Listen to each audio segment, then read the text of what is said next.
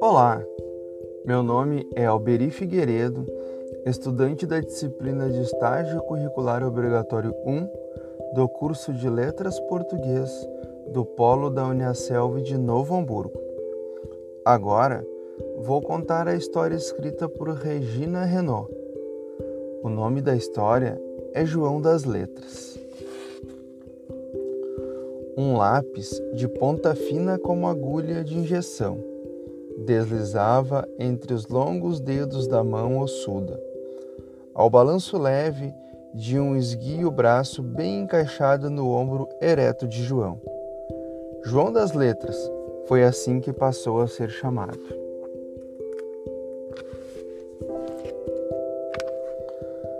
João acordava cedo, abria a janela, acendia os olhos redondos e castanhos, enchia os pulmões, abria os ouvidos para sentir a música do dia. Cada dia tinha sua melodia e sua cor, que o cheiro trazia cor de tempo morno, cheio de dia frio, tom de vento uivante, de sol escaldante e até cor de nada interessante. José Sapateiro, Pedro Contador, Manuel Padeiro, Evangelista Motorista, Joana Professora, Maria Secretária, Ana Jornalista, Raul Dentista e muitos outros passavam por ali. Dona Glória, na volta do mercado, não conseguia passar sem dar um, sem um palpite deixar. João, vai trabalhar. Manuel sempre dizia: Te ensino a fazer pão, passa lá na padaria. Contador: Um, dois, três, vai trabalhar, freguês. Cada palavra escrita era pinçada com a mão, tirada do fundo da alma de quem enxergava a vida com os olhos do coração. Dona Zefa, inconformada, desfiava sempre a mesma falação.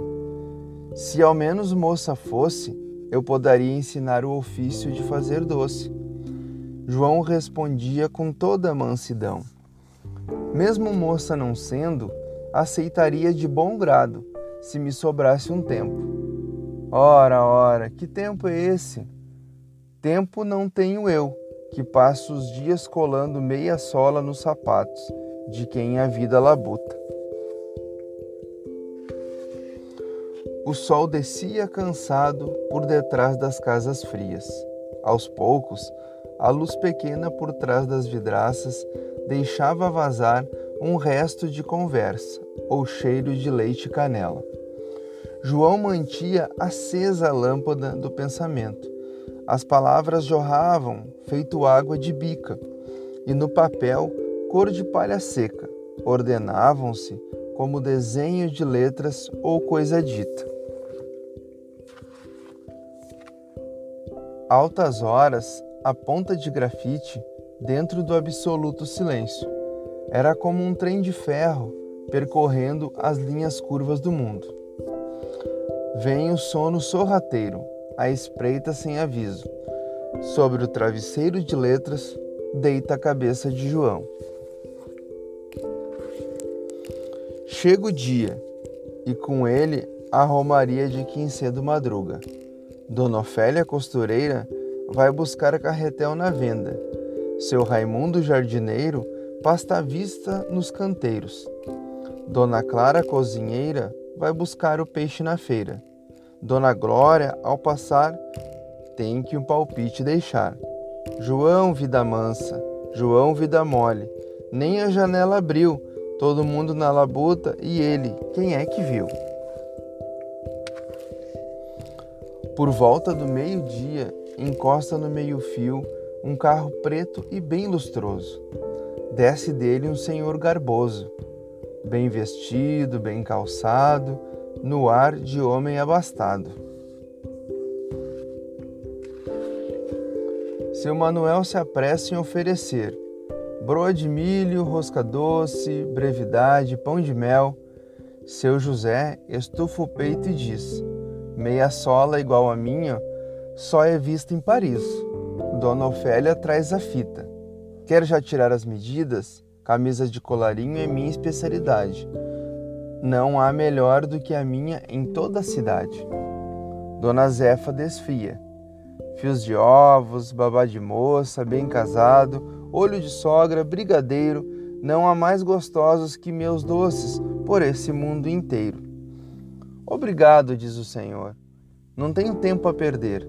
Alguém pode me informar onde mora um tal João? Ora, é essa que ironia! Perder tempo não pode, mas vai atrás de quem não faz nada. Dona Glória estica o dedo e aponta a casa. João abre a porta e do lado de fora já é tudo confusão. Chega também Dona Dita e o Raul do Buticão. Evangelista para o carro, seu Raimundo para a poda. Maria põe a cara na janela e quem mais ia passando chega para assuntar. Do lado de fora, nada se ouvia e a agonia na rua crescia. Como é que pode tal coisa? O que quer tão nobre homem com o pobre diabo folgado. Lá pelas tantas do dia, saiu o homem carregado de um fardo de papel. O carro lustroso parte em arrancada. João, esse dinheiro todo que tem na, tens na mão é quanto te pagou o homem por um fardo de papel?